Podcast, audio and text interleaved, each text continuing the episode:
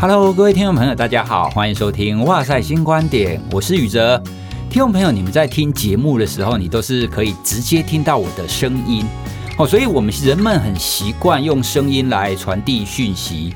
那我们以前呢、是单纯在写文章的，可是变成声音以后，你会觉得声音是更有温度，而且它是可以陪伴你的。但是这样听起来好像声音是很简单的一件事，可是我们可以再来想一下，人类跟其他的动物，它又有一个很不同的地方，就是我们人类有语言。好，其他动物虽然有它的语言，不过我们人类的语言又更加的复杂。那也因为我们的复杂的语言，再搭上我们的文化的发展，所以就会变让整个的沟通的情况变成是更加的复杂。很多人会觉得说，说话好像是从小到大你自然而然就学习会的，可是呢，我们也常常遇到在很多的情况底下，你会说错话。很多的人与人之间的误会，也多半都是因为你所表达的并不是对方可以理解的那种状态。好，所以话又说回来，整个沟通这件事情没有我们想象中的那么简单。好，并不是说你只要长大，你只要是会讲话，就代表你会沟通。哦，所以今天我们邀请到一位，就是专场可以跟大家聊怎么样可以有温度而且温暖的去沟通的一位专家。让我们先来欢迎赖佩霞老师。宇哲你好，所有在听 Podcast 的朋友们，大家好，很开心。之前我知道佩霞老师的时候，其实他是在担任演艺人员。可是现在呢，他可是一个心理学的专家。大家可能不太知道，佩霞老师在心理学领域当中，其实也沉浸了非常多年了。那老师可以跟我们稍微聊一下，你大概是在什么样子的情况底下开始学习心理学？而这么多年来，心理学带给你的感觉是什么呢？我十七岁的时候，在美国的时候，那时候念高中高一。第一次接触心理学，讲起来哈，起码算算的应该吼四十年啊！哇，你想嘛，迄阵差不多十七岁啊，起码哈，你都知道起码才几岁啊？哈，真的大概就是四十年。但那时候台湾不兴，对，不对？除非你是真的是专业人员，嗯、大学来研究所了才会能，否则的话，我们大概那时候只听过什么星座啦、血型啦，大概是这样而已。所以，当我第一次在美国听到心理学的时候，我就觉得这太有趣了。但是后来我回台湾之后，我们就投入了自己的工作，那当然也就没有接触。但是那时候对我来讲，那个印象非常深刻。后来，就像我讲的，就偶尔看看文章，那些女性的书籍里面就会谈这些性格啦、呃，肢体语言啦、心理学啦啊。通常最早我觉得都还在谈肢体语言，对，比较没有在语言上啊语句这上面琢磨。然后后来我就因为。不希望自己重蹈覆辙。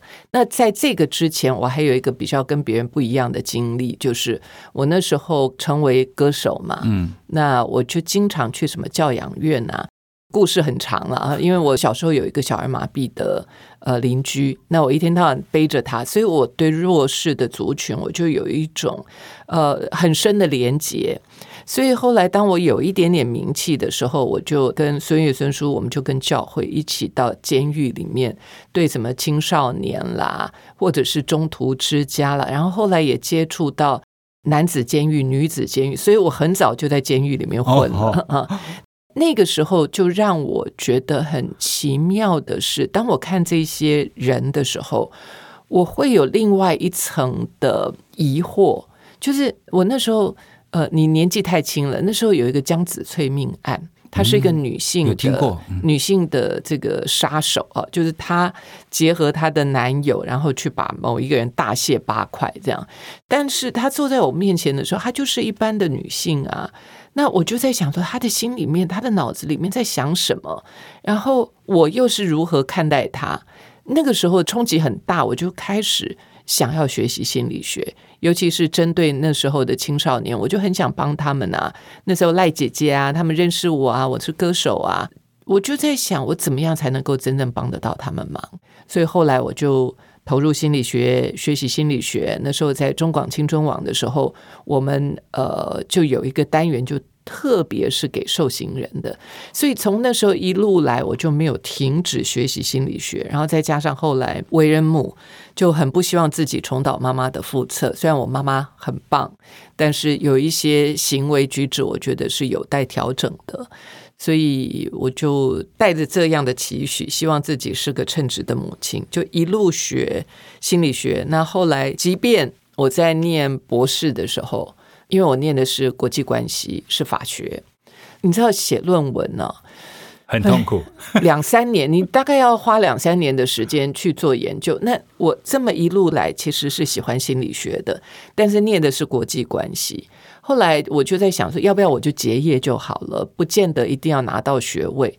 那我就是在看到 Marshall Rosenberg 那个非暴力沟通的他的一个影片，很让我感动。那我才发现说，原来我可以把心理学的东西是可以运用在。国与国之间的关系的，因为 Marshall Rosenberg 他一生研究沟通，在六零年代他就把它推往联合国，所以我们今天在讲的非暴力沟通，虽然只是很简单的一二三四个步骤，但是事实上他们用这样的方法在推动世界的和平。然后他那时候带的一个团队就到中东去，那经过他们的调停之后，就用非暴力沟通的方式。对话之后，其中有一个酋长就很感慨地说：“我们如果早知道有这样的说话沟通方式，我们就不用死这么多人了。”所以这句话带给我深深的感动，让我觉得说我念国际关系其实是可以跟我的兴趣是结合在一起的。如果说我把国际关系的学问，就是拿到我的博士学位之后，前面我所学的所有的沟通关系。都可以运用在这个学问里面啊。从我们跟自己的沟通关系，跟我们跟别人的关系，跟社会的关系，跟国家的关系，国与国跟世界的关系，包括我自己在身心灵的这个领域的学习，我觉得通通都合理了。所以最后没有想到，我一路来小时候不会念书，后来回学校念书，然后慢慢念，因为我硕博总共念了十五年，你可以想象吗？因为我念的是兴趣，不是因为职涯规划，所以我念的时候其实是比较慢的。那没有想到，就在去年我就拿到我的博士学位，然后接下来我后来也运用了大概两年的时间，我在念 Harvard 的 Kennedy School。那甘乃迪学院基本上它是一个政府学院，所以它是一种政策的推动。那我也拿到那个 Public Leadership，就是。公共的领导力，所以就刚好就把我所有心理学，不管是在家庭里面，不管是在职场里面，甚至于是外交官，因为我们在 Harvard 念的时候都是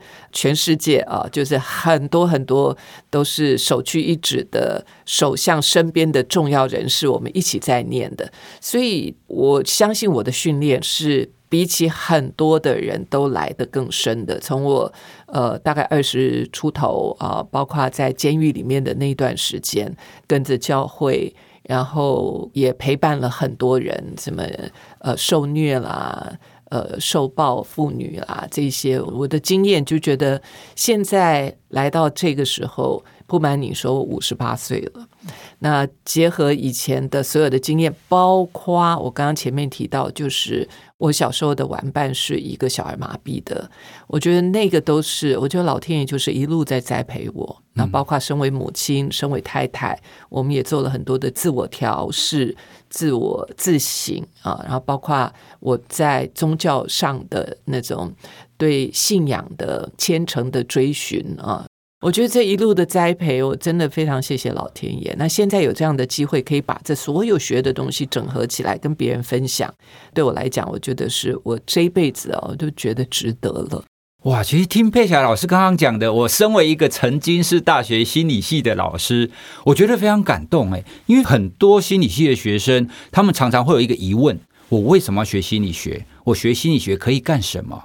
不过刚刚听佩霞老师这样子讲起来，其实心理学在你的人生当中，虽然你的专业领域它可能是法学，可是呢，它却是贯穿了你整个的生活，以及它也可以在你这样子的一个法学的专业的领域当中，它也扮演一个非常重要的角色。甚至我刚刚听到您讲到。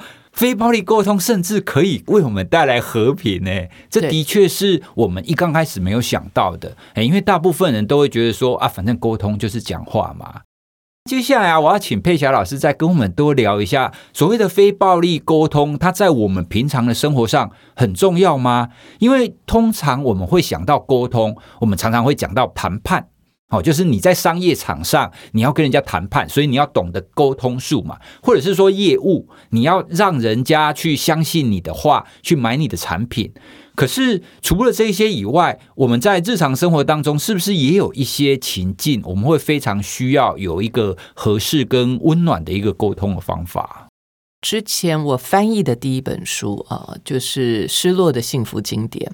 它里面有提到一个我觉得很重要的，但是我们大家都忽略了。其实语言是非常有力量的。嗯、我们从小到大，爸爸会教我们，妈妈会教我们说：“这是桌子，这是椅子，这是窗子，这是男生，这是女生，对不对？”都是名词。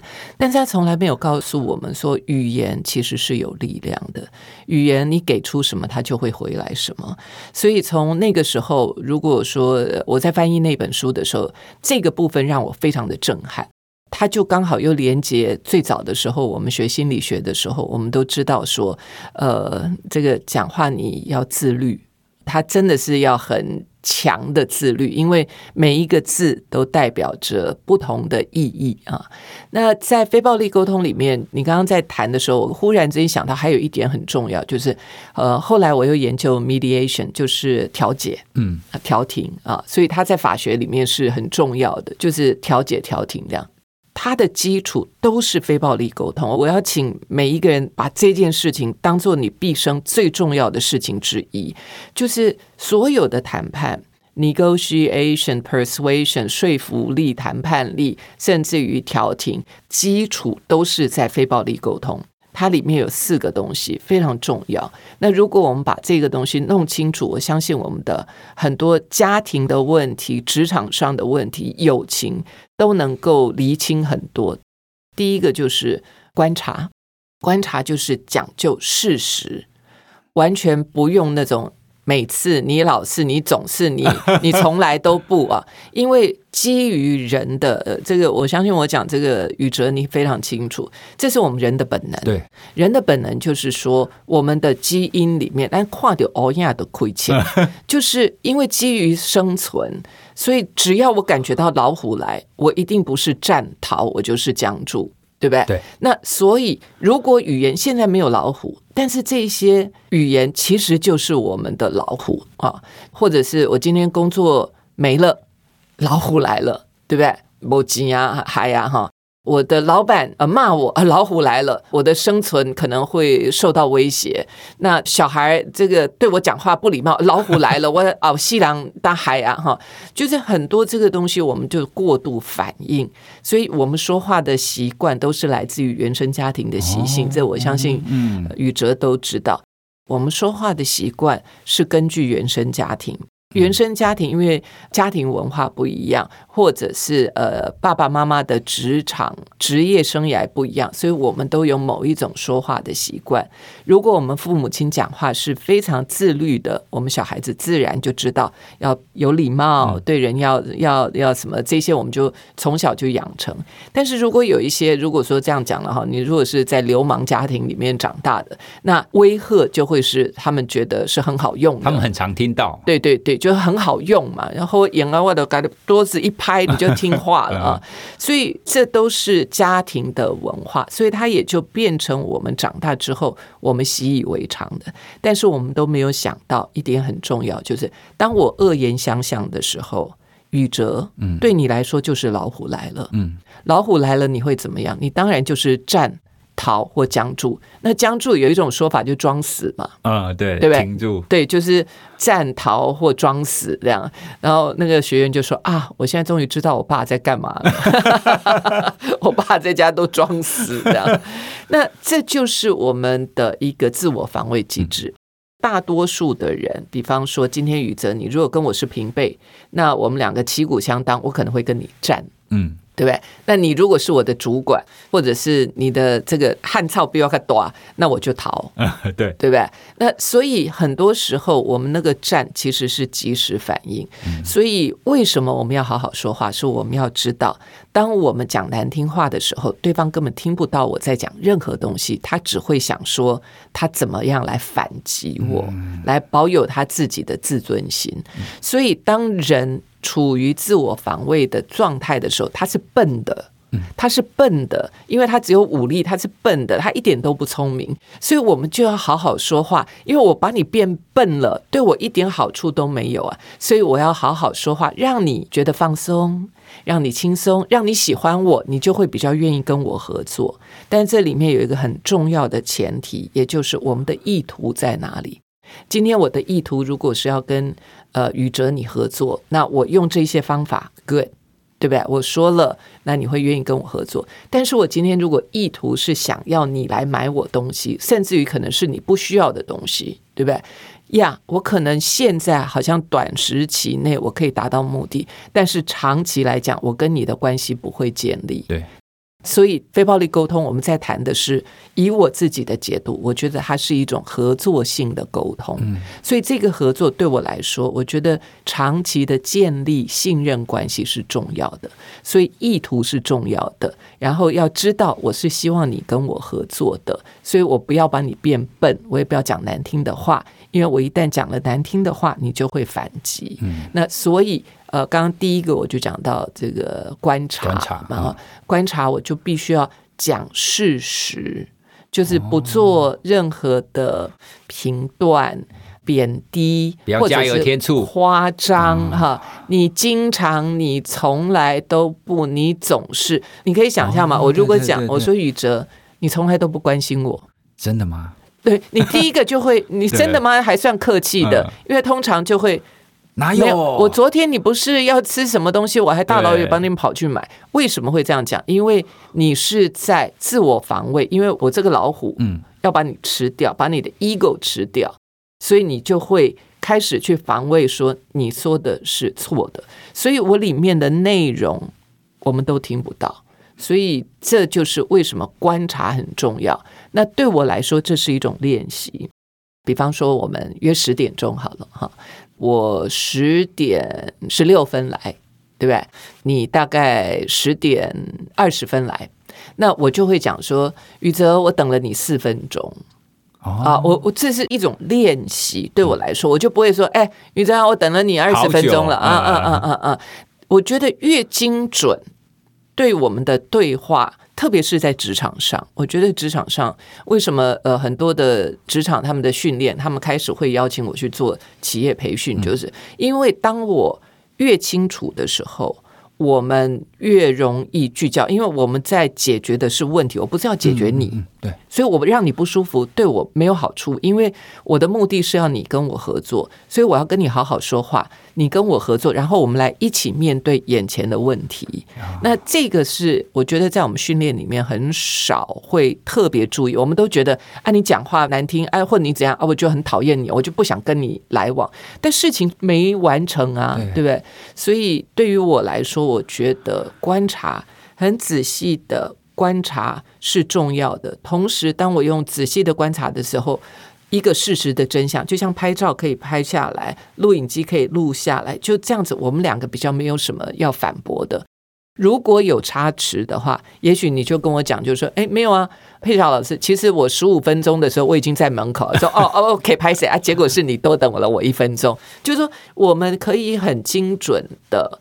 去在事件上厘清，那我觉得在工作上会是很好的一个训练。单单观察这一点，刚刚佩霞老师讲的，我觉得很有画面呢。因为通常我们跟人家约，如果迟到了，大部分都会讲：“哎，我等好久，你怎么那么久？”所以我们在表达的其实是我的感受，甚至是我的负面的想法。那就像刚刚老师有举例的啊，啊你抛这样子，那对方可能就会觉得说，哎，你是不是在怪我？他可能就会很快的去解释。所以，如果我们常常用这样子很自然而不假思索的方法去互动的话，常常我们就会进入那种对抗的状态。可是刚刚佩霞老师提的第一个观察，我觉得很棒的地方是，他在谈论事情，他是一个中性的，他并没有要说我很不舒服，或是你很糟，他单纯把哎，我等了你五分钟这件事情讲出来。嗯或者是说，在职场上会讲，就是说，昨天下午五点钟，我们两个站在门口的时候，你答应我，今天早上九点钟东西会放到我桌子上来。现在已经九点十分了，我还没有看到它。你可以告诉我发生了什么吗？或者是你可不可以告诉我什么时候可以放到我桌子上来？嗯，所以非常清楚，他就不会觉得阿丽娜也这样啊，啊，你做事做这么久了，怎么到这来？或者是在后面碎念？我觉得那些都于事无补了。对，因为我觉得它当中很大的一个差别是我们平常表达的方式是对人，可是刚刚佩霞老师提出来这个方法，它是对事，就事情是这个样子。好，那我们一起来看看怎么解决。就回到刚刚佩霞老师讲的，它那个核心是合作，我们是要一起把这件事情把它完成，把它解决掉。我觉得。刚刚老师这样子简单的一讲，就让我可以很快的明白非暴力沟通它最重要的核心就在那边，而且真的生活当中真的很多这种现象。嗯，它的核心其实它的四个对我来说都非常重要。哦，真的，刚刚是第一个，这只是第一个而已，就是我把事情呃讲清楚啊，是什么事情让我不舒服？OK，接下来就是那个不舒服的部分。以前在职场，大家都讲说：“哎，你不要把情感带到职场上来。”其实不可能，因为前一阵子我就是希望我在教的东西是要跟第一学府都要能够是一个脉络的，所以我就去上了 Harvard 这个最著名的那个课 Negotiation 谈判课。我就发现说，我们在那边教的五分之四都是我在教的东西，只不过是不同的例子啊，案例就是我们会去做分析的案例不一样，但是它的核心都是一样。现在呃，你如果去书店去看，你会看到一本《哈佛情绪谈判学》，就是说现在不能够说你把情绪丢在家，没有，其实我们在面对的都是情绪，对。只要你开心，你就比较愿意跟我合作。这个是很简单的道理。那该给嘛在嘛？你要跟我来硬的，可以啊。今天你不要他多啊，对吧？你是讨给我多，你就不要哪一天被我逮到，对不对？就是说，我现在是受你压迫，我必须要这样做。但是你不要让我逮到机会，我逮到机会，我一定会弄你。OK，好，那我们来谈这个第二感受。感受非常重要，这个我相信宇哲你也明白，就是感受其实它是一个非常重要的线索。它的线索是什么？它的线索就来到了第三点，就是需要。就是当我的需要获得满足的时候，我就会很开心。对，当我的需要没有获得满足，我就会不爽。就这么简单呢，所以我现在我一不舒服，就表示我有一个需要没有获得满足，所以我必须要把我的需要整理好，我要知道我需要什么，我才能够最后来提出请求。第二个，我们又常常陷入一个呃假想当中，那我就要来问宇哲，我来问你啊，我觉得你在生气，这是不是感受？是你的感受啊。啊！打枪！啊、打枪！OK，感受对于非暴力沟通来说，嗯、感受的受词一定是在自己身上。我会冷，okay, 我会饿，哦、我会，我会痛，这个、我会，这个才是感受。当我说你的时候，其实更精准的说法会是我认为你。对，比较我不可能感觉你。对，所以我不可能感觉你在生气。比较精准的说法是，我认为你在生气，是一种认知。对，所以它是想法。所以很多的，包括就是说，我们学心理学的人，其实可能都没有这么细的去分辨说，嗯、因为我们有太活在那个习惯性的说话的模式当中。对当我说，呃，我冷，我饿，我很沮丧，我很难过。我不知道该如何，我很彷徨，这个是感受。但是当我把这个受词放在你身上的时候，那个就已经是认为了。所以我们不可能，就是我们常常在讲同理心，我永远不可能知道你的感受是什么。但是当我很努力想要知道你的感受的时候，这个是有意义的。就是我很努力想要理解你这件事情是有意义的。所以他整个在谈的是沟通模式。所以感受这件事情，我们就可以知道，很多的人其实是模糊的。为什么要知道？好，比方说我不爽，不爽是什么？因为我有一个很重要的一个渴望，很重视的事情没有获得满足，所以我才会生气，我才会难过。再来，在非暴力沟通，Marshall Rosenberg 他提到的，在所有的沟通里面，你如果没有提出请求，这个沟通是没有完成的。哦，而且这个又违反我们一般的，我们就会讲说啊，我的安内安内安内啊，你的安内安内安内啊，所以别说安内安内安内，难得安诺安诺安诺。然后当你问他说好啊，你要我怎么做？你讲。啊，在啊啊！你家己想的话啊啊，实在结果啊，就爱我讲啊啊，做代志做结果啊，就爱我讲。所以我们都不习惯提出请求，对，所以提出请求对于 Marshall Rosenberg 来说是非常重要的。而且提出的请求，那我还要再考你拍谁？嗯、请你尊重我，是一种请求吗？不算吧。嗯，他不是提出请求。嗯，当我讲说，呃，宇哲，你要尊重我的时候。其实我在带着指责，表示你没有尊重我。哦，对，没有错，对不对？当当我在讲，就是说你要尊重我，请你尊重我。其实听起来怪怪的，你只要听到一点点怪怪的，基本上就是豺狼式语言，就是 Marshall Rosenberg 在讲豺狼式语言跟长颈鹿语言。所以当我在讲，请你要爱我，这是不是提出请求？不是，是在表达你并没有爱我。呃，或者是。以 Marshall Rosenberg，我们现在把它定义在 Marshall Rosenberg 的说法里面，你提出的请求要具体、正向、可行。所以我要你爱我，它不够具体啊。对啊，对，所以它不算是提出请求。所以我们好多东西，我刚刚这样一路来，你就会知道为什么很多的人都觉得好陌生。这也是为什么我们的这本书《我想跟你好好说话》会在这段时间卖的这么好。听说是二零二一年的这个百大的前十。对啊，大家都很需要。对，那因为有很多的。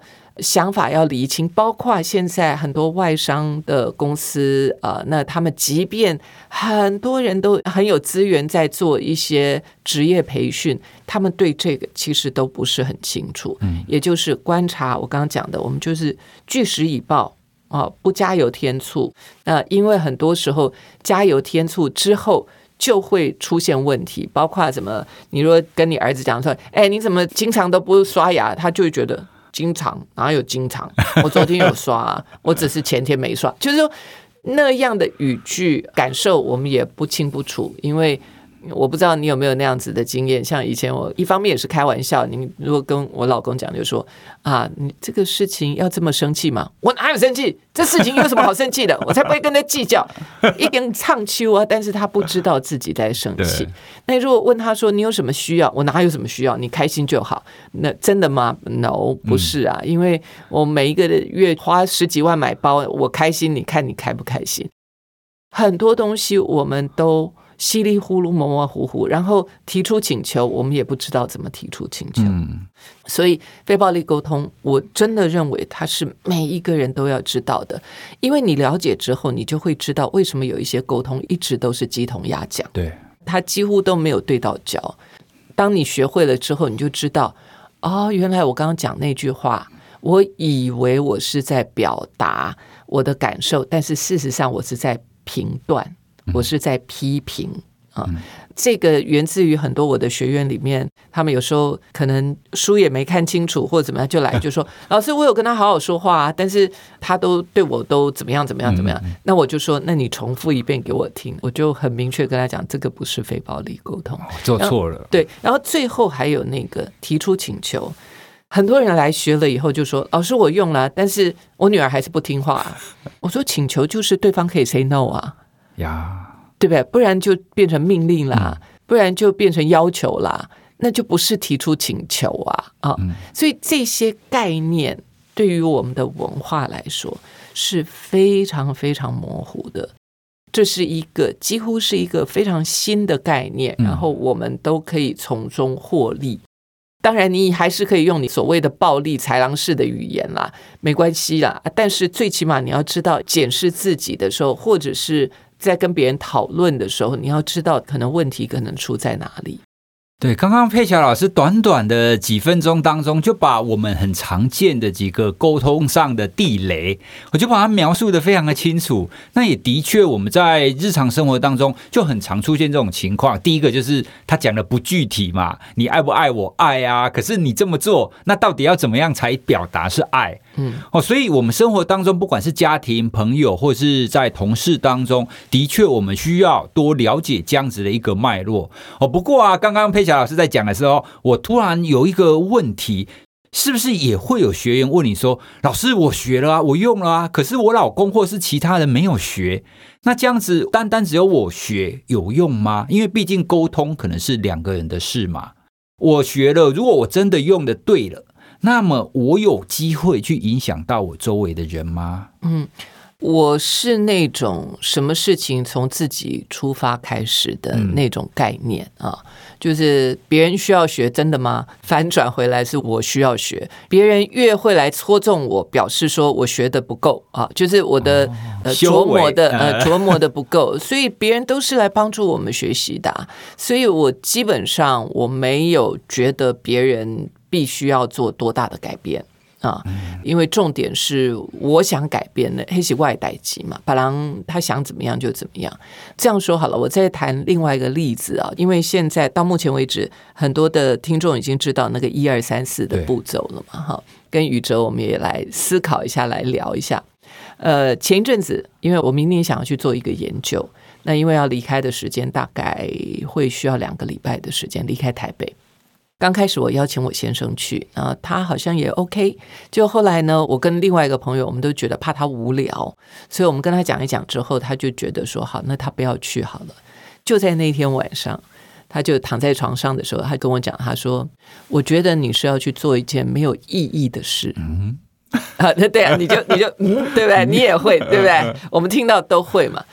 我并没有用非暴力沟通的方式，我知道我没有用，但是我是很和缓，因为我也跟你一样，嗯，好，所以我就说 听起来有一种被贬低的感觉，我就这样讲，但事实上这不是感觉啊，我知道我自己在干嘛了哈，那我就说听起来有一种被贬低的感觉，他说这为什么会有被贬低的感觉？啊，这就是他的回答。我说你在做一件没有意义的事情。嗯，我觉得有被贬低的感觉。我只是再重复一次，然后他就停了。那因为要睡觉了，我也不想进入更深的这个对话，因为我觉得好好睡一觉很重要，所以就 stop 在这里啊。那 OK，好，相安无事就睡觉了。而且我们两个，我对他曾经提出一个请求，就是说每天晚上睡觉之前要亲我一下啊，这是个请求。那我们都多年下来了，所以讲了那个话之后，一样啊。亲一下，然后睡觉，所以我可以好好睡。第二天早上吃完早餐了，我觉得我的精神来了哈，心里面还是不太爽啊，但是要好好说话，对不对？我就跟他讲，我就按照这个四个步骤，我就说，当我听到你说你在做一件没有意义的事情的时候，我蛮疑惑，而且是有一点难过的，这是我的感觉，对不对？那因为我很重视你对我做的事情的评价。这是我的需要，对，这是我的需要，对我来讲是价值嘛？你觉得我可以提出什么请求？我们刚刚前面已经都说过，嗯，你觉得我可以对他提出什么请求？嗯，你要不要多了解一下我想做的事情是什么？嗯，因为他觉得没有意义嘛，对，是不是有可能他不够了解你在做的内容，跟他所衍生出来的一个结果？是没错，所以有学心理学还是不太一样。像我有时候他们就会讲，就是说，请你支持我啊。我说，嗯，哎，没有啊，跳得太快。对对对，或者是说，呃，请你告诉我你为什么呃觉得呃觉得那个，那我就说啊，他就已经没意义了，我才不想听呢，对不对？我才不想听他在告诉我我的事情有多没意义，对不对？嗯。所以 OK，好，比较具体一点，你记得提出请求有正向、明确、可行嘛？所以我就问他，我就说。呃，你愿不愿意花十五分钟的时间听我说明为什么这件事情对我来说是很重要而且有意义的？对，所以他非常明确，嗯，非常呃正向而且可行，对不对？现在因为他有时间嘛，对，对不对？那如果他没时间呢？OK，那我们再约在晚上或什么时候，对不对？讲完之后呢，呃，他就说了，我收回我那句话，OK。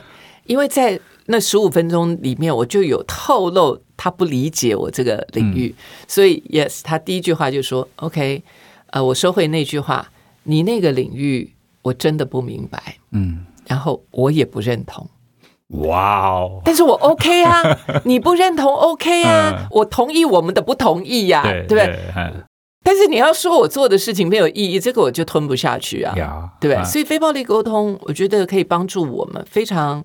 呃，很细腻的去看清楚，说我怎么样的沟通方式才会是一个有沟有通啊？那我们可以不同意，我们现在可以不同意，那说不定后来讲完之后，他就跟我讲说，好，那说不定我跟你一起去，那我去旅游团哈，那我去海边啊，然后到时候我们再碰面，这样子我 OK 啊。你不了解我在做的事情，你目前无法认同我做的事情，OK 啊？但是你不要讲我做的事情 没有意义。这个会踩到我的底线，地雷。因为我觉得，我觉得我做的所有的事情都是超有意义的事情，怎么可以这样说我？对啊，其实刚刚佩霞老师那个例子听起来好像是很生活化，这样子过了。可是呢，如果我们把它拆解开来，其实要讲到恰到好处，没有那么容易耶。虽然我们刚刚透过老师这样讲，哎，我们有几个步骤。哦，听起来好像你可以理解嘛，不过好像应该真的要一段时间练习哦。贝霞老师，你练习了大概多久，你才觉得有得心应手？哎，我自己在心理学领域，我讲了嘛，三四十年了。当然，呃，现在的科学研究告诉我们，以前我们都有听过什么二十一天，对不对？对，no，要六十四次呀，也就是说要三个二十一天，就是。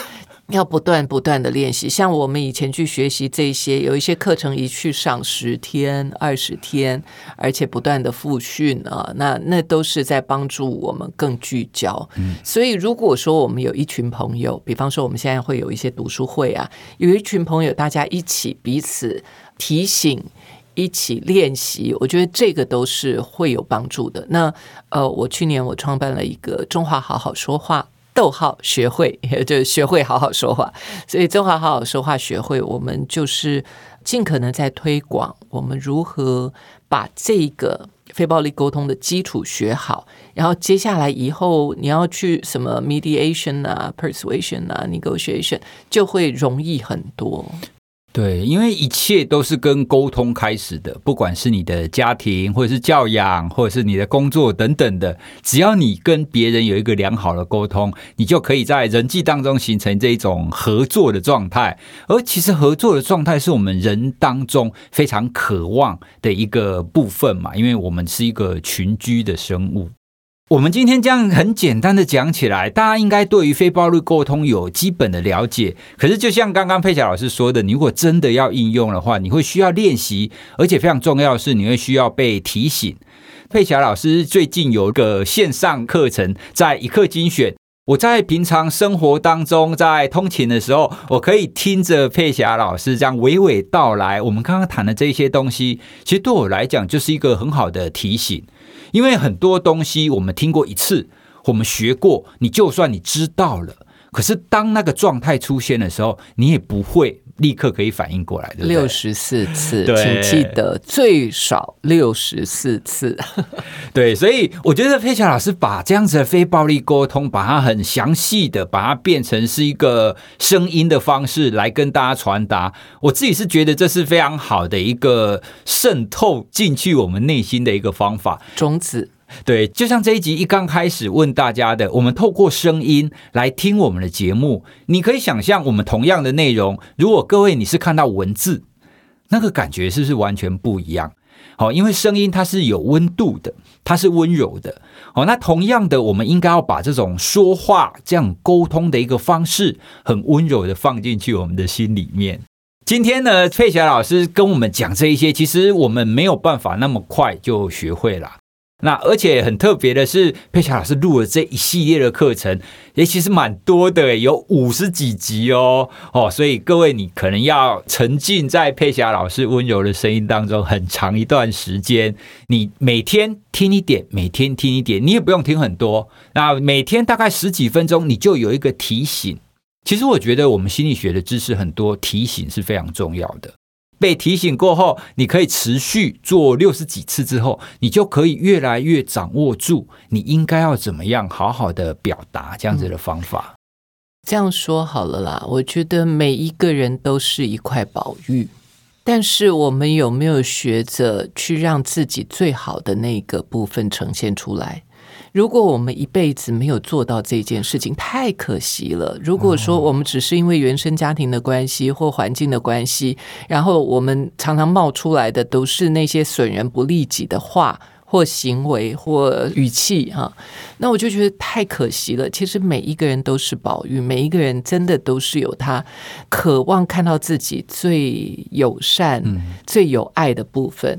那我相信我们自己也很渴望看到自己的这些部分，所以把这个当做是生命的一个自我实现嘛，一个目标的话，那每天看到自己成长一点点，成长一点点，这就是正向心理学的核心啊！看到自己成长，就会很快乐了。我们人都会希望被看到美好的那一面，而语言它就是我们最常用，而且最习惯生活当中最常出现的一种形式。那既然如此，我们为什么不好好学习怎么使用它呢？好，所以非常推荐大家可以跟我一起来听佩霞老师这个课程。好，在一课精选上面的非暴力沟通的课程，相信透过这样子的课程，大家可以更清楚的知道刚刚老师所讲的那一系列，你应该要怎么练习，而且可以给你很好的提醒。在这边推荐这个课程，也一定都会有专属于我们哇塞心理学粉丝的优惠码。好，所以同样的听众朋友，你听完我们这一集，你是不是觉得这一些你很需要去做多一点的接触？好，所以你只要下载一刻精选的 App。并且填入我们的折扣码，那你再购买赖佩霞老师这个课程，你就可以有专属的优惠哦。好，那相关的讯息我们会写在我们的资讯栏当中，非常推荐大家，我们一起来学习怎么样把自己美好的一面展现出来。好，透过我们每一天都在使用的语言。今天呢，非常谢谢佩霞老师来跟我们分享非暴力沟通。没想到，真的短短的在几十分钟以内，就可以让我感受到哦，原来精髓就是这样。果然，这种沟通是需要学习的。是那，如果各位听众朋友，你对我们这一集有什么想要回馈的话，也欢迎你可以到脸书或 IG 留言给我们，或者是私讯给我们，我们也会把你留言的内容转给佩霞老师，让他知道哦。好，那我们今天就聊到这边喽，谢谢大家，拜拜，谢谢，谢谢，再见，谢谢宇哲，谢谢，拜拜。